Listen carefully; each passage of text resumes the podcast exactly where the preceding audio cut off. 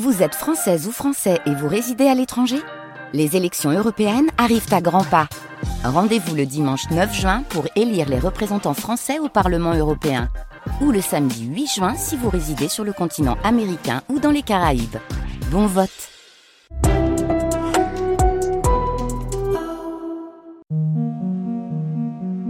Bonjour, je suis Jérémy Querenet. Je vous emmène dans les pas de Pasteur. Un podcast France Bleu Besançon. Huitième épisode, vaccination, le temps des premiers succès. C'est toujours facile de réécrire l'histoire. On cherche la logique, on cherche la cohérence et on finit par trouver. Bien sûr, Pasteur aura étudié toute sa vie une seule et même chose, le monde des microbes. Mais passer des fermentations aux maladies des vers à soie avant de travailler sur la santé animale, puis sur la santé humaine, ça fait quand même de sacrés pas de côté à chaque fois. Quand Pasteur commence son travail sur les vers à soie, il admet ne rien connaître à la vie de ces petites bêtes.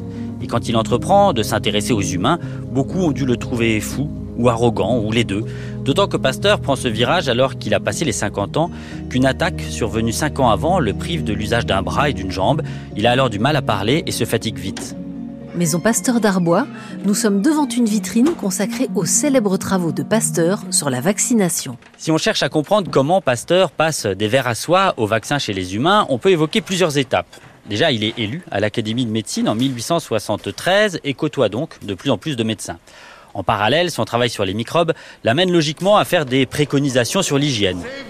Il s'exprime publiquement sur le réseau d'eau usée de Paris et s'attaque aux chirurgiens qui ne sont pas très regardants encore à l'époque sur le lavage de leurs mains ou de leurs instruments. Et rebelote, Pasteur se retrouve au cœur de polémiques et se fait quelques ennemis au passage.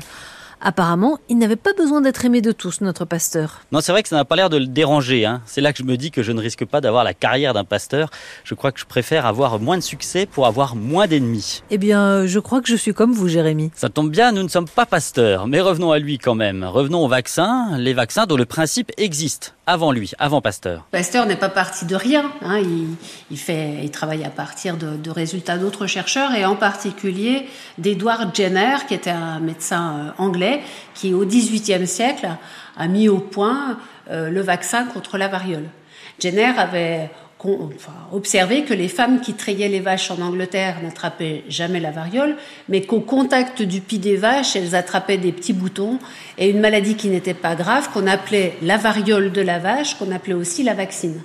Alors l'idée de Jenner était toute simple. Hein, et il avait euh, prélevé euh, du pu dans les boutons des femmes et puis il avait inoculé ce liquide euh, dans le bras de jeunes garçons de ferme le jeune garçon de ferme euh, euh, avait déclaré lui aussi euh, la, vaccine. Alors ni une ni deux, Jenner avait prélevé du pu sur une personne qui venait de mourir de la variole. Il lui avait inoculé cette forme virulente de la variole et finalement le garçon de ferme n'était pas mort. La méthode était quand même un peu trop empirique et euh, Pasteur, euh, lui, va s'intéresser aux travaux de Jenner. Hein, et d'ailleurs, sa bibliothèque, dans sa chambre, retrouve hein, évidemment l'ouvrage de Jenner euh, sur la vaccine. Et il va montrer que derrière la variole et derrière la vaccine se cachent deux variétés de microbes qui appartiennent à la même famille. Mis à part que le microbe responsable de la variole vit dans d'excellentes conditions de vie, il est donc très virulent, alors que le microbe responsable de la vaccine vit dans des conditions de vie plus difficiles qui l'ont affaibli. Par expérimentation, Pasteur va montrer que si on injecte le microbe affaibli responsable d'une maladie dans le corps d'un animal en pleine forme, non seulement l'animal ne meurt pas, mais après, il est résistant si on lui injecte euh, le même microbe, mais responsable cette fois de la maladie virulente. Et c'est le principe du vaccin. Et pour bien montrer ce que sa méthode scientifique devait à Edward Jenner, c'est Pasteur qui va imposer ce terme de vaccin qui très nettement fait référence à la vaccine d'Edward Jenner. Avant Pasteur, le vaccin existe déjà, même si c'est lui qui impose le mot. Avant Pasteur, le vaccin existe déjà, même si le principe est encore très peu scientifique. C'est vrai que franchement, euh, se badigeonner du pus de cadavre pour se faire vacciner, ça donne pas très envie. Ben c'est justement là hein, l'apport de Pasteur. Mettre au point une méthode, une méthode qu'il va expérimenter chez les animaux puis chez les humains, une méthode qui ensuite pourra être utilisée pour tous les autres vaccins. Pasteur, avant de mettre au point le vaccin contre la rage, hein, il a une méthode reproductible pour fabriquer des vaccins. Il va mettre au point trois vaccins pour les animaux, hein. le vaccin contre le choléra des poules, un contre le charbon des moutons, un autre contre le rouget du porc. Et finalement, le vaccin contre la rage va être mis au point sur des chiens en espérant qu'il marche aussi sur l'être humain. Un petit euh, détail près, c'est qu'au 19e siècle, il n'y a pas de protocole d'expérimentation euh, des médicaments et des vaccins, et que Pasteur, en plus, n'est pas médecin, donc euh, il cumule vraiment les handicaps. Il va avoir l'idée, alors qu'il est en pleine recherche, de réunir une commission à l'Académie des sciences composée de médecins en se disant que finalement, si un volontaire se présente, ce sera à cette commission de faire le choix de vacciner ou pas. Et en 1885, eh bien, c'est une maman qui va venir avec euh, son enfant de 9 ans, le petit Joseph Mester. Euh, ils viennent d'Alsace, hein, donc autant vous dire qu'ils ont traversé la frontière hein, pour venir jusque-là. Il a été mordu euh, par un chien enragé et il semble être perdu. Hein. Les médecins qui l'examinent considèrent que, vu le nombre de morsures, vu la proximité de ces morsures du cerveau, il est clair que l'enfant va déclarer la rage. Donc ils vont choisir d'accepter et de, vacciner le, petit master. Donc Master va recevoir pendant le mois de juillet euh, des doses de vaccins, hein, de nombreuses doses de vaccins. Et puis euh, fin juillet, il repart dans son Alsace. Euh, il, est, il est vivant. Hein. Même si Pasteur a fait quelques tests moins fructueux avant, ce jeune Vosgien reste donc officiellement le premier humain vacciné contre la rage. Une première qui reste encore discrète, mais qui encourage Pasteur à continuer son travail. Alors, j'ai déjà vu des caricatures où on voit Pasteur armé d'une grosse seringue, prêt à vacciner. Mais on est d'accord, c'est pas Pasteur qui vaccine. Ah bah non, de toute façon, il ne peut pas, hein, puisqu'il n'est pas médecin. Donc, Pasteur ne vaccine pas le jeune Messner, pas plus qu'il ne vaccine le patient suivant, un jeune jurassien. Villers-Farlay, dans le Jura. En octobre 1885, le jeune Jean-Baptiste Jupille se fait mordre par un chien dans la rue de son village. Le maire de la commune demande à Pasteur d'intervenir. Il fait venir le garçon à Paris, dans son laboratoire, où il reçoit une première dose du vaccin le 20 octobre et une deuxième dose dix jours plus tard. Et c'est encore un succès. Jean-Baptiste Jupille ne déclarera pas la rage.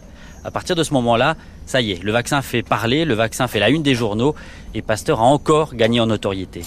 Réfléchissons un peu que quand il travaille sur le vaccin contre la rage, il ne peut pas voir le microbe. C'est un virus qu'on va découvrir 50 ans, 70 ans après. Et donc il travaille sur un objet biologique, il ne le voit pas, mais il sait qui y est. D'ailleurs, il envoie ses étudiants chercher le microbe, qu'on n'appelle pas virus à l'époque. Il cherche le microbe de la rage. En fait, il fonctionne un peu par analogie. Il a travaillé sur euh, le vaccin pour le rouget du porc, le vaccin du choléra des poules, où là, il a vu le microbe et il a vu des phénomènes d'atténuation. Donc il se dit, dans la rage, j'ai des phénomènes d'atténuation, je vois pas le microbe, mais je vais le voir. Un jour, on le verra. Et il a raison. Mais vous imaginez, pour un homme du 19e, c'est anti-réaliste. C'est surréaliste. Parce qu'on est dans un 19e siècle, il veut croire que ce qu'il voit. Il a un bol énorme, c'est que personne, très peu en tout cas, lui font la remarque, mais il est où votre Vicrom, monsieur Baster en moins d'un an, 350 personnes sont vaccinées contre la rage et une seule personne en décède. C'est donc une victoire éclatante pour Pasteur. Victoire aussi pour tous ces gens vaccinés et sauvés. Oui, à commencer par notre jeune jurassien Jean-Baptiste Jupy, qui vivra jusqu'à 53 ans. Il ne s'éloignera jamais beaucoup de son sauveur, puisqu'il travaillera plus tard à l'Institut Pasteur à Paris. D'ailleurs, aujourd'hui encore, les descendants de Jupy continuent de venir visiter la maison Pasteur d'Arbois les traces que Pasteur a laissées ne se retrouvent pas uniquement dans les livres d'histoire ou des podcasts. Ces traces sont aussi encore bien présentes dans des souvenirs de famille. J'oserais même dire qu'il a laissé des traces jusque dans le sang des familles. Un podcast France Bleu Besançon, mixé par Richard François, avec la participation de Sandrine Beau. Dans les pas de Pasteur, en partenariat avec l'Université de Franche-Comté.